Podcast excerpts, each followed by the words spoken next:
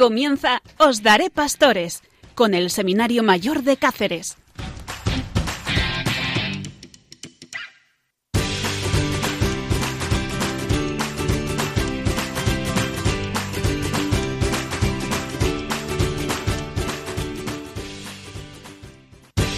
Muy buenas noches, estamos en Os Daré Pastores y aquí hablando de el sacerdocio.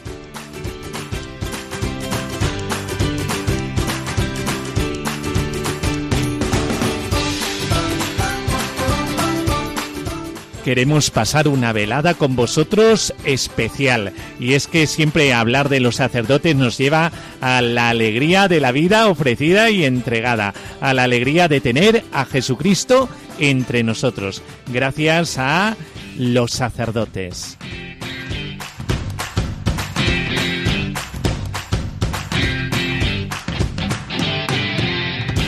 Esta noche tenemos una parrilla preciosa, la parrilla de una oración, como no, empezar el programa con una oración, eh, vida de los santos, eh, noticias, una canción para armonizar un poco la noche. Vamos a pasar una velada estupenda. Una entrevista eh, tan apasionante como el sacerdote al que entrevistamos, don Francisco Hernández Rivero. Y testimonios vivos. Estos testimonios de conversiones que siempre, siempre nos acompañan y están muy cerca de nosotros en nuestras propias comunidades cristianas.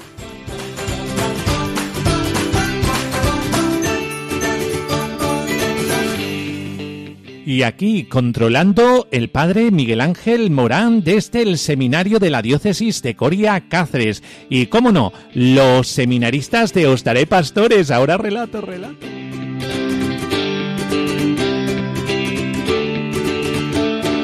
Entre nosotros, José, ¡Eh!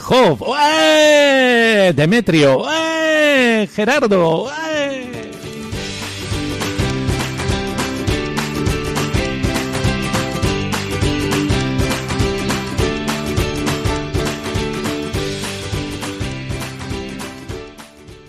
Y vamos a comenzar con la oración. Vamos a prepararnos para esta velada todos juntos, aclamando al Señor, al que alabamos y bendecimos desde aquí, desde las ondas de Radio María y desde Os Pastores.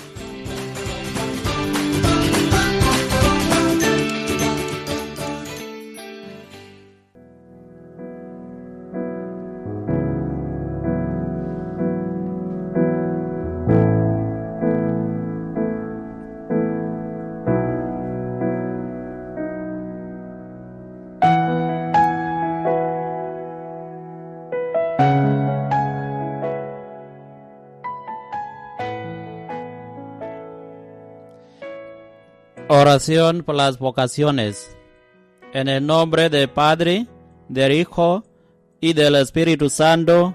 Amén. Señor Jesús, que sientes compasión al ver la multitud y quieres que no falten hombres y mujeres de fe, que consagren sus vidas al servicio del Evangelio y al cuidado de la Iglesia haz que tu Espíritu Santo ilumine los corazones y fortalezca las voluntades de aquellos que son llamados, para que escuchando tu voz lleguen a ser los sacerdotes y diáconos, religiosos, religiosas y consagrados que tu pueblo necesita. La cosecha es abundante y los obreros pocos. Envía, Señor, obreros a tu mies. Te lo pedimos por la intercesión de nuestra Madre, la Virgen María. Amén.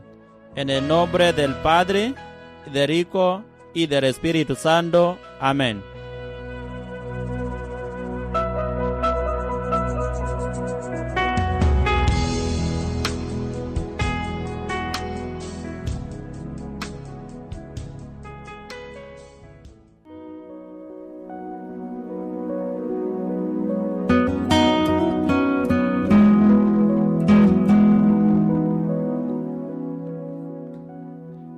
Vida de los Santos.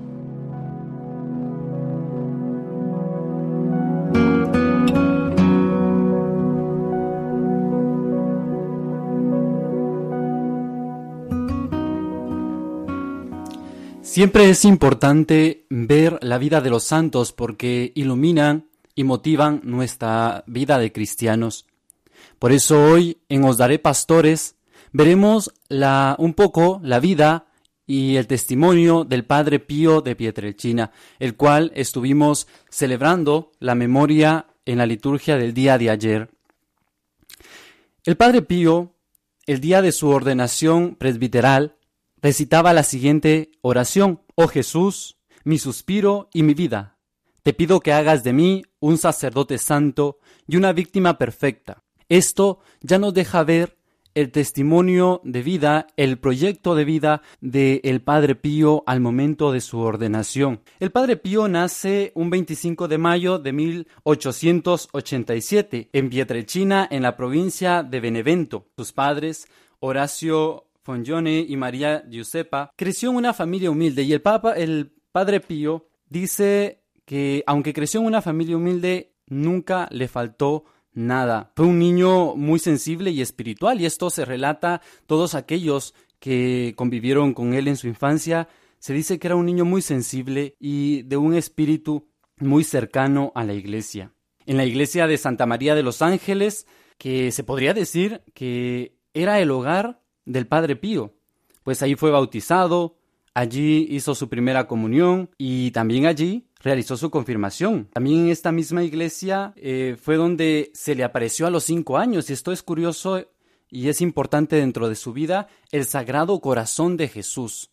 Más adelante empieza a tener apariciones de la Virgen que durarían por el resto de su vida. Ingresó en 1903 a la Orden de los Frailes Menores Capuchinos en Morcone. El día anterior de entrar al seminario, el padre Pío tuvo una visión, una visión muy importante. Él relata que vio a Jesús con su madre. En esta visión, Jesús puso su mano en el hombro del Padre Pío, dándole coraje y fortaleza para seguir adelante. La Virgen María, por su parte, le habló suave, sutil y maternalmente, penetrando en lo más profundo de su alma. Y acá vemos la importancia que tiene el papel de nuestra Madre María Santísima en la vida del Padre Pío como en la vida de muchos otros santos sacerdotes. Incluso el Padre Pío constantemente decía a sus hijos espirituales, si ustedes desean asistir a la Sagrada Misa con devoción y obtener frutos, piensen en la Madre Dolorosa al pie del Calvario. Fue ordenado sacerdote el Padre Pío el 10 de agosto de 1910 en la Catedral de Benedetto y en febrero de ese año se estableció en San Giovanni Rotondo, donde permaneció hasta su muerte el 23 de septiembre de 1968. El Padre Pío tuvo la capacidad de leer los corazones y las conciencias. Tenía el don de profecía y la curación milagrosa por el poder de la oración. Y acá radica la importancia de la oración también en la, en la vida de los santos. Por eso, para santificarnos nosotros y siguiendo el ejemplo del Padre Pío, debemos tener una vida constante y perseverante en la oración. Además, el Padre Pío también se dice que tenía el don de la bilocación, es decir, de estar en dos lugares al mismo tiempo. Y algo también muy importante en el Padre Pío, la sangre de sus estigmas tenía fragancia a flores. Llegaban a verle multitud de peregrinos, y además se dice que recibía muchas cartas pidiendo oración y consejo. Los médicos que observaron los estigmas del Padre Pío no pudieron hacer cicatrizar sus llagas, ni dar explicación de ellas, Incluso se calculaba que perdía aproximadamente una copa de sangre diaria. El padre Pío decía que eran un regalo de Dios y una oportunidad para luchar por ser más y más como Jesucristo crucificado. Que allí se va a radicar también la santidad del Padre Pío en, su imitación a Jesús crucificado. Incluso otro dato curioso que podemos hablar de este gran santo, de este santo pastor, es que su beatificación fue la de mayor asistencia en la historia. La plaza de San Pedro y sus alrededores no pudieron contener la multitud que asistió a, su beatificación. Era tanta la devoción que tenía el Padre Pío desde eh, en vida, era tanta las cartas y tanto los peregrinos que acudían a su consejo y a su confesión.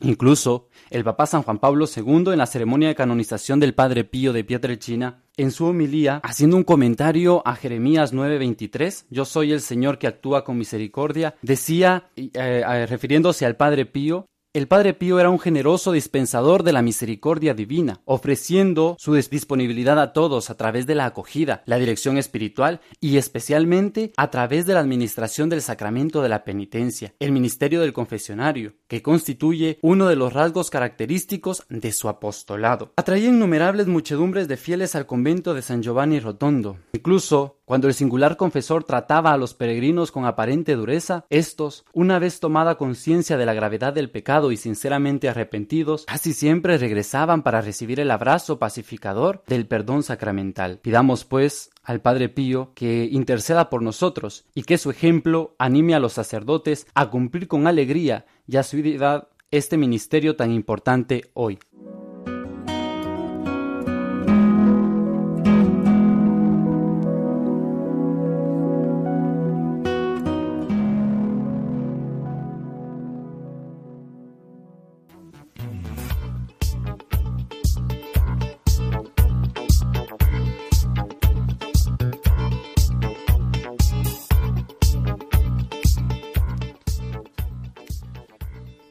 Noticias.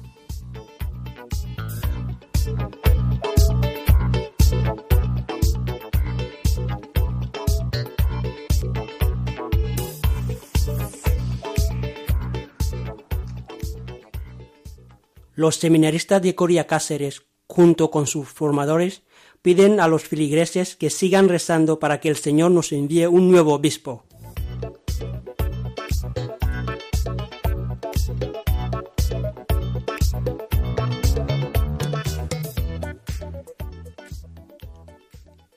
El Papa Francisco vuelve a recibir a los fieles en el Vaticano, con mucha cercanía y sin mascarilla.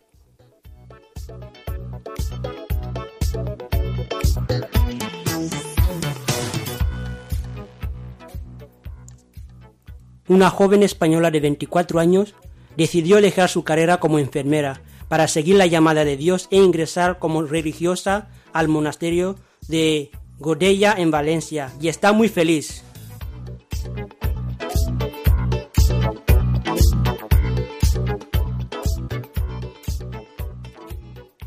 El día 2 de octubre le invitamos a la apertura del curso 2020-2021 del seminario y de los centros académicos diocesanos. La misa será a las 19 horas. Será presidida por el administrador diocesano, don Diego Zambrano López. Después de la misa, la reacción inaugural del curso en el auditorio del seminario.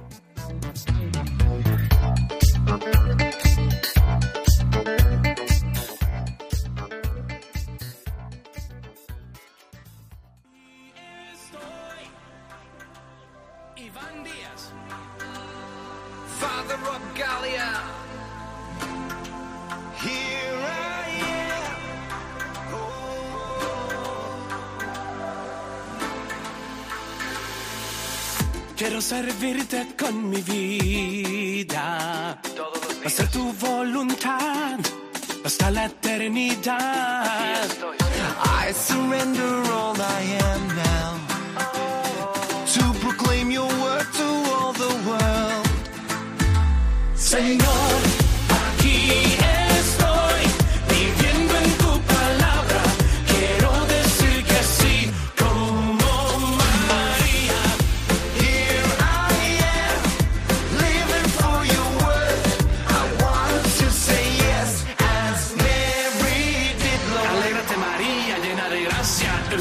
está contigo. No tengas miedo porque has hallado gracia ante Dios. Vas a concebir un hijo y su nombre es Jesús. Here I am, I long to serve you. And let your kingdom come, and let your will be done. Renuevo hoy mi compromiso de ir y anunciar tu palabra hasta el final. Señor,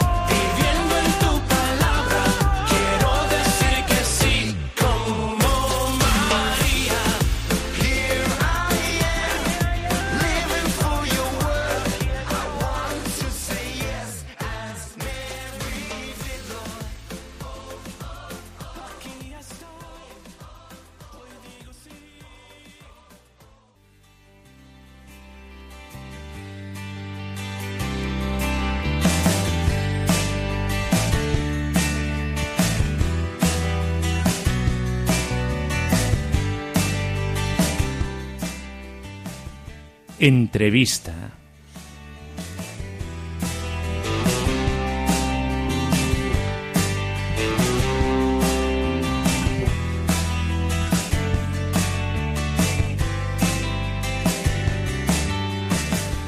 Bueno, bueno, y vamos a ir a este núcleo del programa Os daré pastores, eh, que, como no, tenemos que hablar del sacerdocio.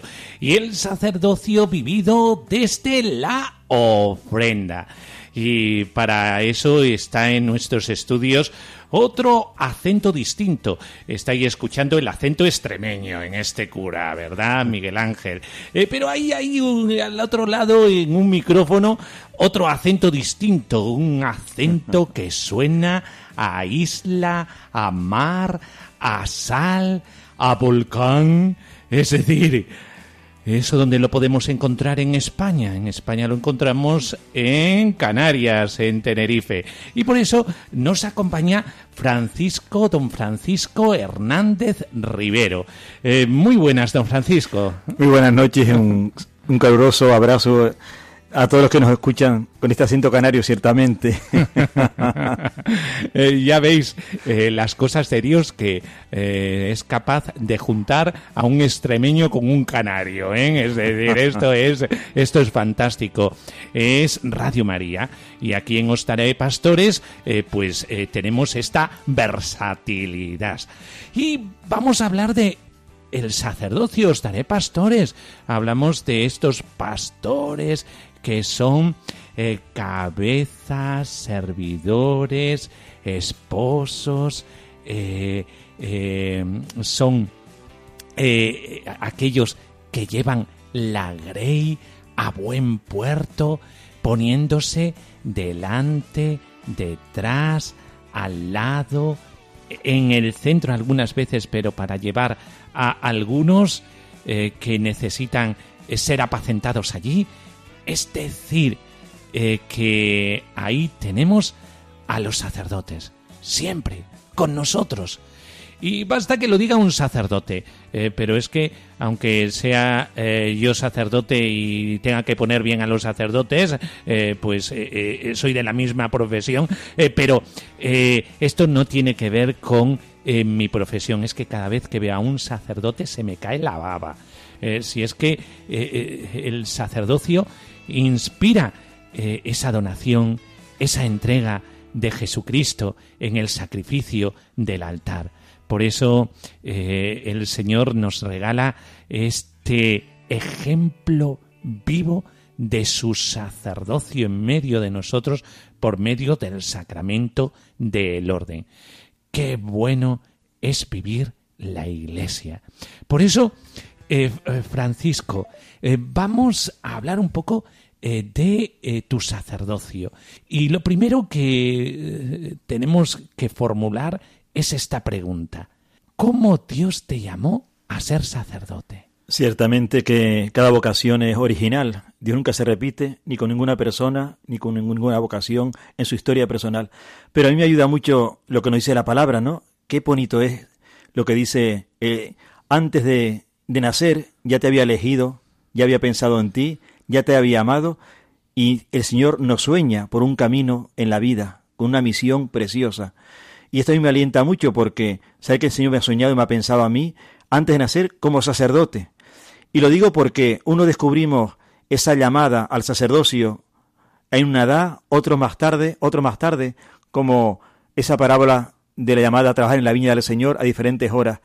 Pero en mi caso personal, desde que era muy pequeño, pero muy pequeño, tenía conciencia, ya sentía el deseo, la admiración, la inquietud de ser sacerdote. Pero desde que tenía conciencia mínima. Y es curioso porque, mira por dónde, en mi familia no hay ningún, ningún antecedente ni de sacerdocio ni de vida consagrada. Más bien era una familia buena, honrada, trabajadora, pero sin esa práctica incluso eh, asidua religiosa a la parroquia. Y yo no sé por qué. En los misterios del Señor sembró en mí desde tan pequeñito esa admiración, ese deseo de ser sacerdote.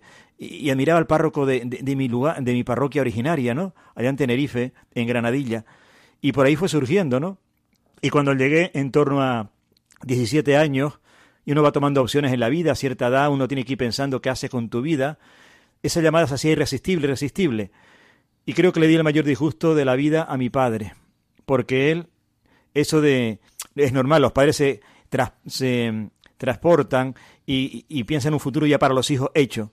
Y él tenía también ya organizado un poco mi futuro. Soy el único chico y dos hermanas. Entonces, claro, mira por dónde. Aparte de que el, el apellido conmigo de, de mi familia, si era sacerdote, rompía esos planes de mi padre. Pero le dije, papá, con 17 años, yo quiero ser sacerdote. Si no me deja ir este año al seminario, el próximo que seré mayor de edad, me voy, me voy. Y ante esta coacción, mi padre dijo, pues vete. Se enfadó con Dios, se enfadó conmigo y con, medio mundo. Pero al pasar un año y ver lo que era el seminario, la vida comunitaria, esa relación humana que teníamos, eh, espiritual, el ambiente que se respiraba en el seminario, cambió, cambió, gracias al Señor, cambió totalmente, totalmente y se abrió a mi llamada, acompañarla también y animarla con toda mi familia.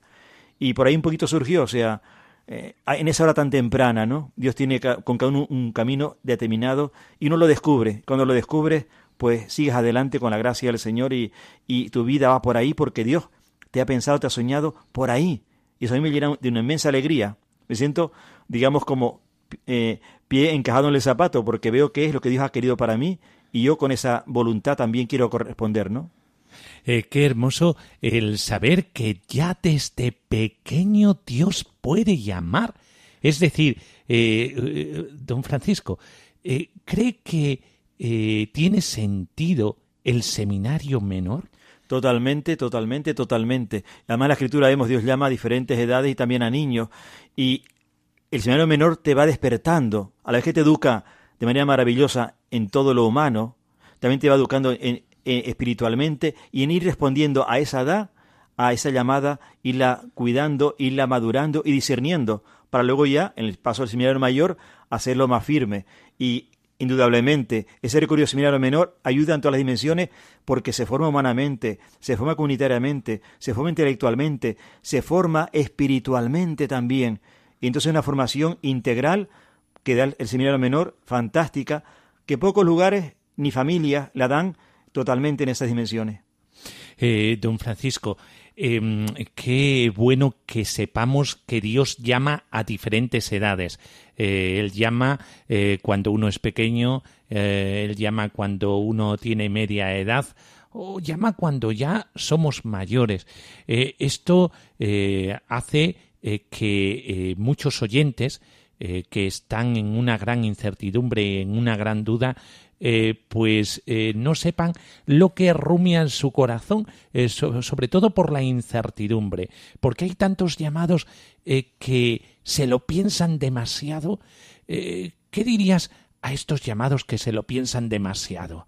En esta incertidumbre y en esta duda. Dios me llama, Dios me llama, pero no sé qué hacer. Es que dejarlo todo, esto de dejarlo todo. ¿Qué le dirías, don Francisco? Lo primero que sean muy valientes y esa pregunta, esa inquietud se la planteen ante Jesucristo Eucaristía. Y les garantizo que si tiene esa valentía, no personalmente, yo me lo planteo, yo me lo pienso, yo me lo... No, no, no. Ponte de cara a Jesucristo Eucaristía y sé sincero y valiente y notarás la respuesta. Y también notarás la fuerza para ah, seguir adelante, para hacer un discernimiento acompañado y, ver si ese es el camino, ese es el camino. Yo creo que hay que ser muy valiente y también muy generoso, porque cuando uno le da algo al Señor, Él te da el ciento por uno, pero es que es verdad, eso no es poesía que está en el Evangelio, Él nos da el ciento, el ciento por uno. Y yo creo que hay muchos jóvenes eh, con una inquietud vocacional, estoy pero convencido, pero luego viene ese miedo como una especie de vértigo a ese fiarte del Señor, a ese riesgo.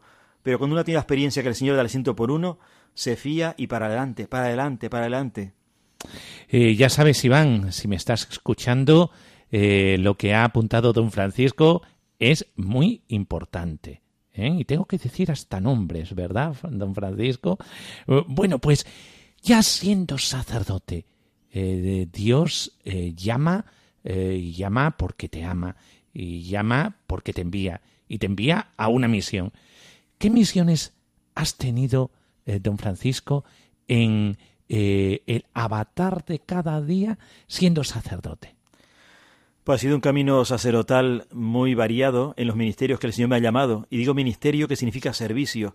Y cuando se ordena se pone en total disponibilidad de tus capacidades humanas, espirituales, Señor, donde tú quieras, como tú quieras, donde tú quieras.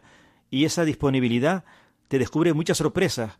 Y vas a sitios que ni esperas, ni servicios eclesiales que ni esperas, y Dios te sorprende detrás de cada servicio que te pide la iglesia. Y pues mi ministerio comenzó de pastor, de párroco, varias comunidades, una isla muy bonita, además se llama Isla Bonita, también tú has estado en Miguel Ángel, Sí, sí, preciosa, preciosa. con su gente y su paisaje, en la isla de La Palma, de párroco, varios años por allá. Luego el Señor me, llam- me llevó a otra isla, que es Tenerife, donde yo soy, también a servir de párroco. Y luego el obispo me pidió ese servicio de ser formador del seminario mayor. También ahí estuve un tiempo compartiendo y a la vez de delegado pastoral vocacional.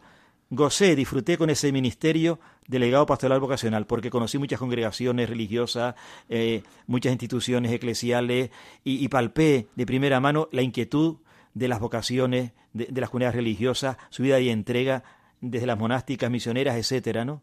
Me quiero acortar, pero fue una experiencia impreciosa ese contacto con esa vida eh, rica, rica de la iglesia, en vocaciones, en carismas, eh, de servicio y de entrega, ¿no? Y luego de ahí me llevó a una parroquia muy bonita también, eh, en el norte de la isla, llamada Garachico, eh, y a que tú también has estado por ahí. Y luego el obispo me pidió que fuera a Roma. Allí estuve dos años eh, profesando estudios, haciendo la teología espiritual. Una experiencia también de una riqueza enorme de la iglesia, de la eclesialidad junto al Papa, de todo el mundo. Tenía mi clase, imagínate, imagínense, éramos 38 nacionalidades distintas, distintas.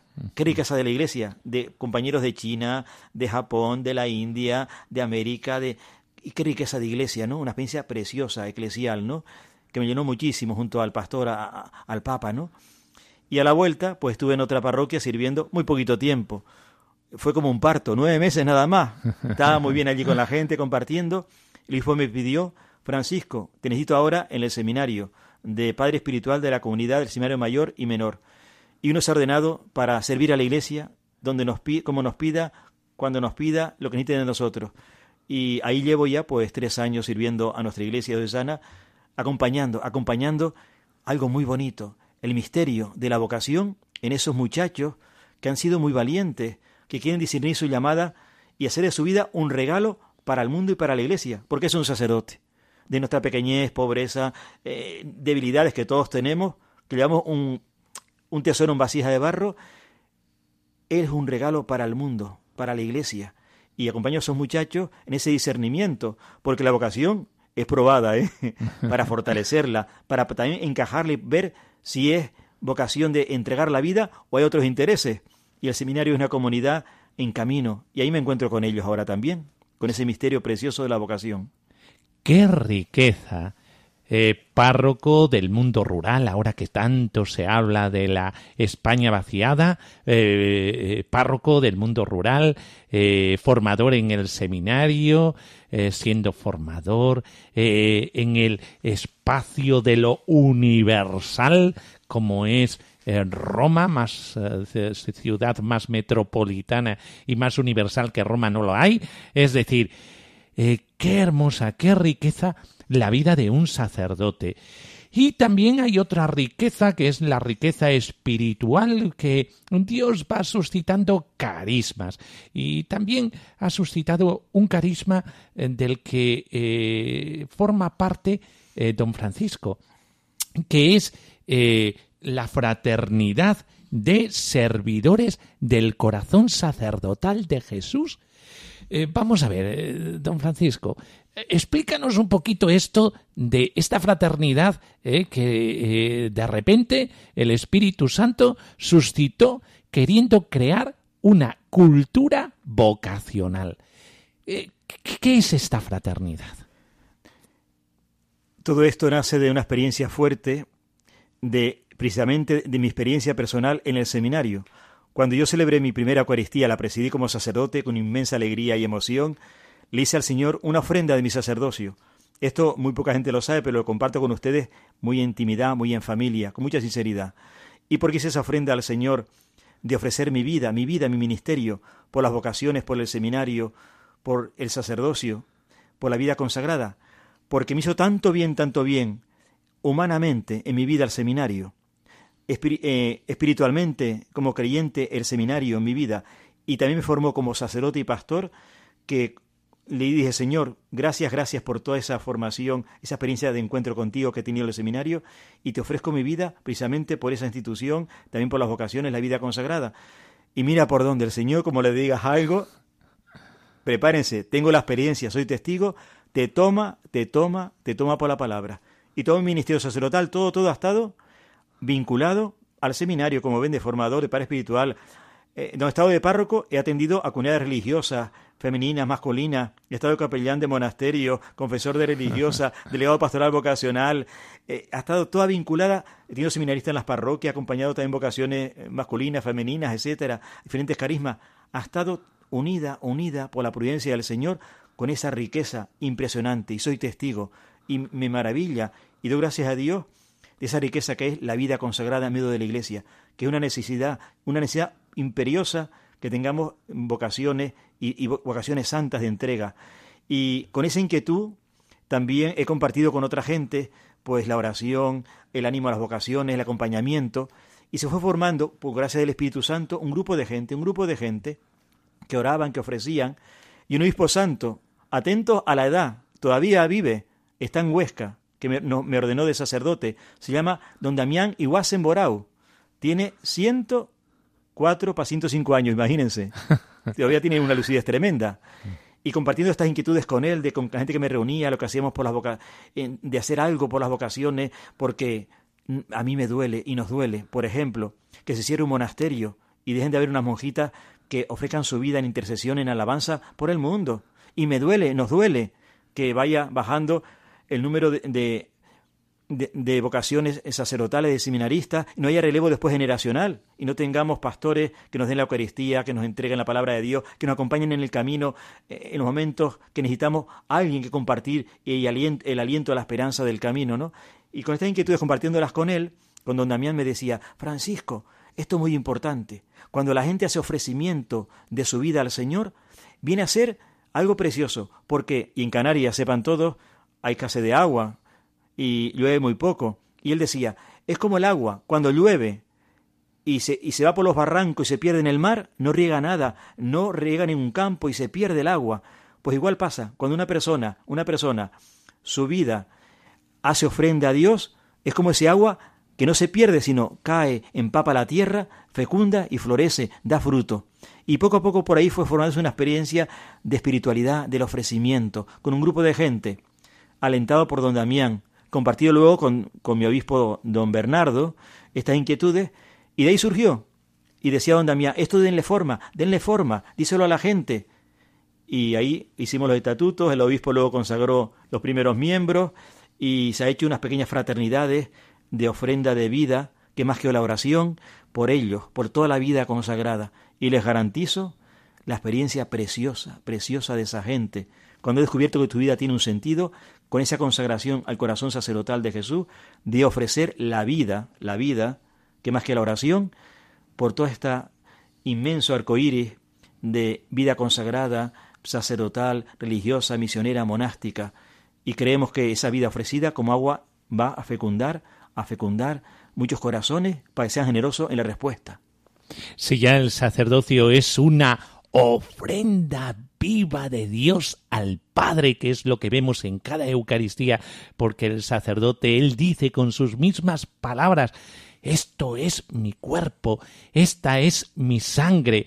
Unirse a esa ofrenda sacerdotal, qué hermoso. E- Esto es unirse a la Eucaristía de una forma peculiar, eh, haciéndote eh, eh, la misma ofrenda eucarística, ser eucaristizados en ofrenda, uniéndote a la ofrenda del altar. Eh, por eso, eh, fraternidad de servidores del corazón sacerdotal de Jesús. Eh, quedaos en la mente y en el corazón con este nombre, eh, porque eh, esto tiene que propagarse. Eh, todos somos llamados y consagrados a crear una cultura vocacional desde nuestra experiencia de donación de vida. Eh, por eso, eh, don Francisco, esto es tiene una potencia espiritual enorme. Ciertamente, sí, sí, sí. Sí, sí. Aunque el nombre parezca un poco largo, el Mm. nombre es Fraternidad Servidores. Como nosotros tenemos nuestro nombre, luego vienen los apellidos que identifican, ¿no? Del corazón sacerdotal de Jesús, porque significa redescubrir y vivir intensamente en nuestros hermanos, sean laicos o religiosos, que también los hay, y también hay sacerdotes en la fraternidad, esa dimensión sacerdotal que nace de nuestro bautismo. Y luego los que somos consagrados sacerdotes también ministerial, que es ofrecer, porque no es un grupo de oración por las vocaciones, ¿eh? es algo más, es la oración, pero es la vida ofrecida, la vida, el cada día, lo que acontece cada día, lo que llevamos en la mochila del corazón de alegrías, penas, sufrimientos, qué maravilla, que eso no se pierda. ¿Qué hizo Jesús? El momento cumbre de su vida para redimir a la humanidad, no solamente fue predicando el Evangelio, curando enfermos, sino ofreciéndose en la cruz por todo, por todo. Por eso una persona que descubre esa dimensión del sacerdocio común de los fieles y hace vida de ofrenda sacerdotal de su vida de cada día, o los que estamos consagrados sacerdotes del ministerio también, por ellos, esa ofrenda de vida, creemos, y además, como decía, tiene una potencia de gracia impresionante, pero impresionante. Y es crear cultura vocacional. Vamos a entendernos enseguida, para ver un poquito tal vez qué es la fraternidad y que aporta un poco de nuevo. Todos tenemos que preocuparnos, todos, todos, lo pone San Juan Pablo II en las pastorales de Bobobi, que la cuestión de las vocaciones no solamente es preocupación de los sacerdotes, que somos los primeros, y con el obispo. No, no, no, de toda la iglesia. Y iglesia somos todos el pueblo de Dios, cada uno en su lugar, en su puesto. Pues mira, te voy a explicar. También cada uno de nosotros, tu Dios te ha puesto, tiene que ser fermento, memoria, aliento, preocupación por las vocaciones, por la vida consagrada en ese arco iris, sacerdotal, misionera, contemplativa, etcétera. Porque mira por dónde. Todos necesitamos ese testimonio y esa entrega que aporta la vida consagrada en nuestro mundo como referencia del Señor que nos acompaña, que camina con nosotros. Pero fíjate, en una parroquia, por ejemplo, todos tenemos que evangelizar por el bautismo, todos somos evangelizadores, pero tiene que haber, para no se pierda ese sentido evangelizador, unos catequistas que son enviados a alentar la fe en los jóvenes, eh, niños o, adultos. Eh, En una parroquia tiene que haber, eh, todos somos llamados a preocuparnos por los pobres, todos, todos. Ah, pero tiene que haber un grupo que aliente la caridad, que aliente la preocupación por los pobres, que es carita. O también una parroquia, por ejemplo, todos celebramos, pero tiene que haber un grupito que dinamice la celebración de la liturgia, ¿verdad? Los cantos, buenas, buenas municiones, unas lecturas. Todos debemos preocuparnos por las vocaciones, todos, pero también debe haber en cada comunidad cristiana un par de personas que digan, yo tengo la misión, me he consagrado para hacer en la comunidad cristiana memoria, aliento de que no perdamos toda la comunidad, la preocupación, el aliento, la oración, el apoyo a la vida consagrada.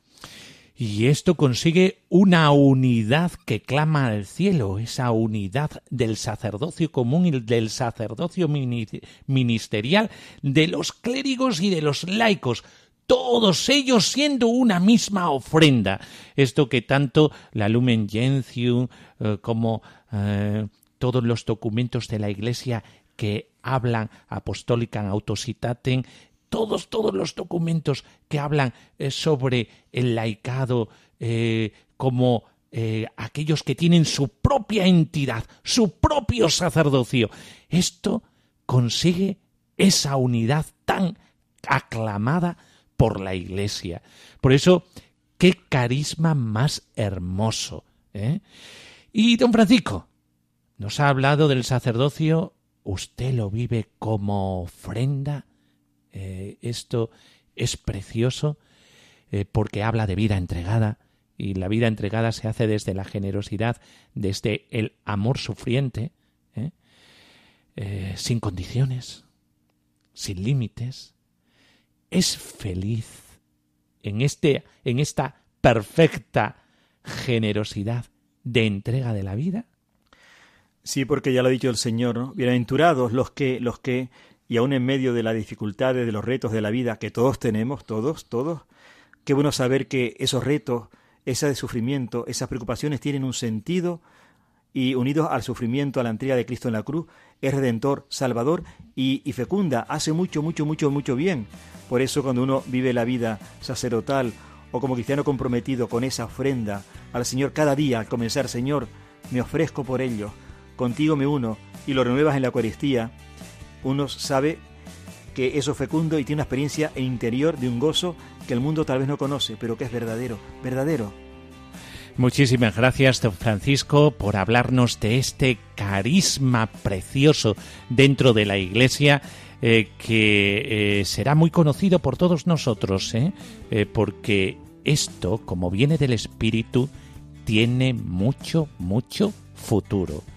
Muchas gracias, don Francisco, por estar hoy entre nosotros, por haber compartido con estas ondas de la esperanza, Radio María, aquí en Ostaré Pastores, su experiencia sacerdotal. Muchísimas gracias. A ustedes en comunión de oraciones.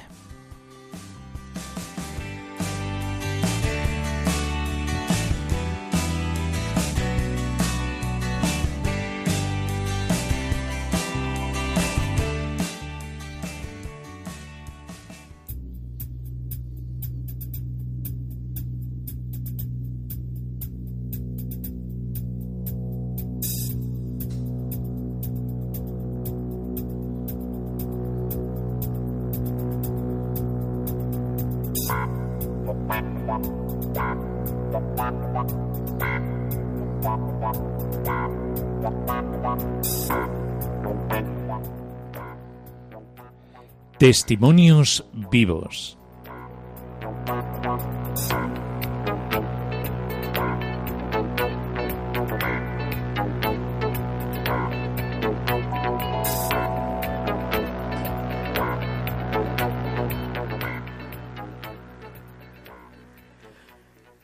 Testimonio de Salvador Romero. Pues ese sacerdote es un sacerdote nacional español bueno, su familia era originaria de Galicia, él se crió cerca de la zona del puerto de Valencia. Han sido zonas de baja cultura, zonas de primera, zonas donde se ha movido y se mueve la droga, la prostitución, etc. Salvador fue a un colegio público de una zona bastante dura, con hijos eh, de personas que estaban en la prostitución y que se dedicaban a la droga. Era un ambiente no muy agradable. Su madre era una persona religiosa que llevó a sus hijos a las actividades parroquiales y la catequesis, pero después de la confirmación los chicos siempre abandonaban la iglesia, ¿no? Salvador era además mal estudiante y dejó el colegio y se puso a trabajar en cuanto pudo, con unos 15 o 16 años por ahí. En el grupo para jóvenes de la parroquia de su barrio intentaron trabajar con él y sus amigos, que empezaban a involucrarse en pequeños crímenes. Intentaron ayudarlos, convertirlos, pero la verdad es que les aguantaron un año y luego ya les dijeron que mejor se fueran, porque era un grupo bastante complicado. Empezó a trabajar en hostelería y dejó todo contacto con la iglesia. Ser joven con algo de dinero por trabajar y con los horarios extraños y nocturnos de la hostelería, sea camarero, cocinero, etcétera, Sabemos que no es la mejor forma de mantener una vida virtuosa y disciplinaria. Bueno, pero buena parte de los problemas de Salvador tenían otro origen. Él siempre había tenido cara de niño muy pequeño y eso había animado a muchos a burlarse de él y pegarle. Llegó el momento en el que hartó de ser humillado y se dijo que está cansado de ser buena persona y a partir del momento sería, sería malo. Empezó a salir mucho, a beber mucho y a consumir drogas. Probó todas las drogas que había en ese momento, menos la heroína. Resulta que tuvo un tío toxicómano que murió en prisión por la heroína. Y eso fue como una barrera, el haber vivido con un drogadicto. Pero cuando se consumen drogas hay que pagarlas y el trabajo no basta. Entras en una espiral, necesitas más dinero, ya no tienes amigos, eres el rey de la noche, pero vuelves a casa y ves que estás solo y vacío. En esta época Salvador no pensaba para nada en Dios, pero fue con un acompañante a Galicia a comprar drogas. En un momento que quedó solo, acudió a la Catedral de Santiago de Compostela y, como supo, elevó una oración. Y esas fueron, fueron sus propias palabras, ¿no? Que en el pórtico de la Catedral de Santiago de Compostela está la columna donde los estudiantes ponen la mano y yo me acerqué y dije algo así como Dios, si existes, ayúdame, y pedí ayuda a Santiago Apóstol. Salvador ve que fue entonces cuando las cosas empezaron a cambiar muy lentamente y repasando su vida se asombra de los accidentes que ha tenido, sea, de coche, de moto, graves, o sea, para, para estar muerto, pero de los que salió vivo. Dios le ha ido rescatando una y y otra vez. De vuelta de Santiago con 25 años, sintió una atracción muy fuerte que le impulsaba a entrar en una iglesia. Él no entendía de dónde nacía este impulso extraño. Salva, tú tienes 25 años y vas a entrar en una iglesia. ¿Qué vas a hacer en una iglesia? Se, se preguntaba a sí mismo, ¿no? Que se sentía muy extraño. Entonces entró en esa iglesia, el Señor le regaló una experiencia interior muy intensa sintió en el interior de su corazón como Dios le ama, a pesar de todo lo que había hecho, de lo que había hecho sufrir a los demás, Dios le amaba profundamente. Aquella experiencia transformó su vida. Empezó a ir a misa de nuevo, aunque él mismo se decía, seguía con esa inquietud, ¿no? Que salva tú en misa, con la edad que tienes, pero sentía una atracción muy fuerte. Hoy Salvador suele decir que si das un paso hacia Dios, Él da más pasos hacia ti. Por ejemplo, puso personas adecuadas en su camino. Al principio de su conversión, volvió de mal humor de un viaje a Fátima. Allí lo pasó fatal. Le aburrió muchísimo porque las personas con las que se fue estaban todo el día rezando y él estaba muy agobiado, estaba muy agobiado. Volvió de muy mal humor porque de alguna manera Dios le estaba pidiendo que cambiara y cuando Dios es un poco desconocido, eso da un poco de vértigo. Fue después cuando encontró sacerdotes que le dirigieron espiritualmente y eventualmente incluso hasta la vocación sacerdotal. Salvador, el propio sacerdote del que estamos hablando, explica que para salir del vacío y la soledad, de la droga o el crimen, hace falta dos cosas. Una, te tienes que sentir amado y si no, no tienes fuerza para cambiar. Y la segunda, tienes que saber que hay otra opción a donde puedes ir. Esas dos cosas las produce el encuentro con el Señor. Siendo ya sacerdote, Salvador conoció la renovación carismática, ¿no? que trabajaba mucho el tema de la sanación espiritual y la sanación interior, ¿no? hablando con su madre, descubrió que en su día ella había querido abortarle, y de hecho lo intentó, pero el Señor quiso por su misericordia que eso no llegase a término. Salvador cree que ahí se originó la herida de desamor que dañó su afectividad, que le arrojó en busca de la vía fácil de las drogas. El Señor viene a rescatar eso, viene a sanar los corazones. Y cuando el Señor sane el corazón, comprendes que eres hijo de Dios, eres amado de Dios, y entonces ya solo puedes estar en Jesucristo. Suele ser, advierte eh, mismo Salvador, un proceso algo paulatino y que requiere de la comunidad. es fundamental el apoyo de los demás y las relaciones humanas. Y él mismo termina ¿no? con esa frase que necesito hermanos que me apoyen y un día el Señor me concederá también hacerlo con otros.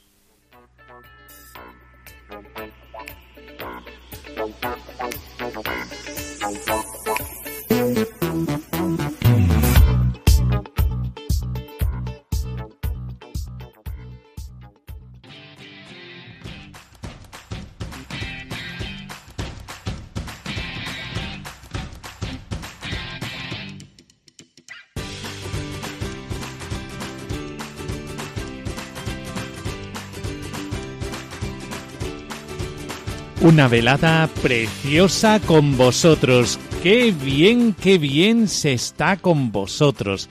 Y es que así somos en Radio María, una familia. Qué bien se está con los oyentes de Radio María.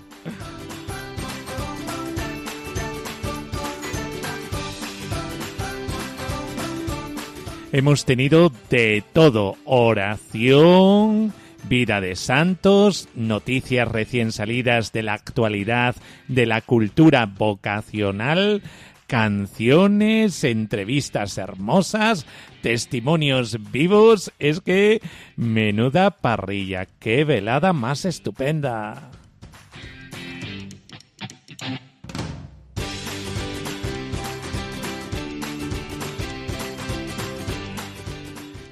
Y saludamos a todos desde el seminario de la diócesis de Coria Cáceres con un servidor, el padre Miguel Ángel Morán, José, Job, Demetrio, Gerardo, una familia que os abraza a todos desde las ondas de Radio María aquí en Os Daré Pastores.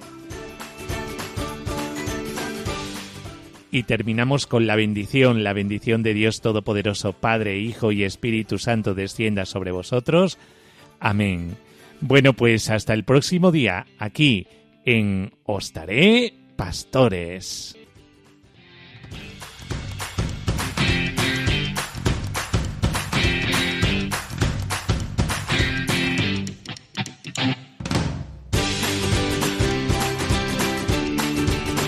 Así concluye Os Daré Pastores, hoy con el Seminario Mayor de Cáceres.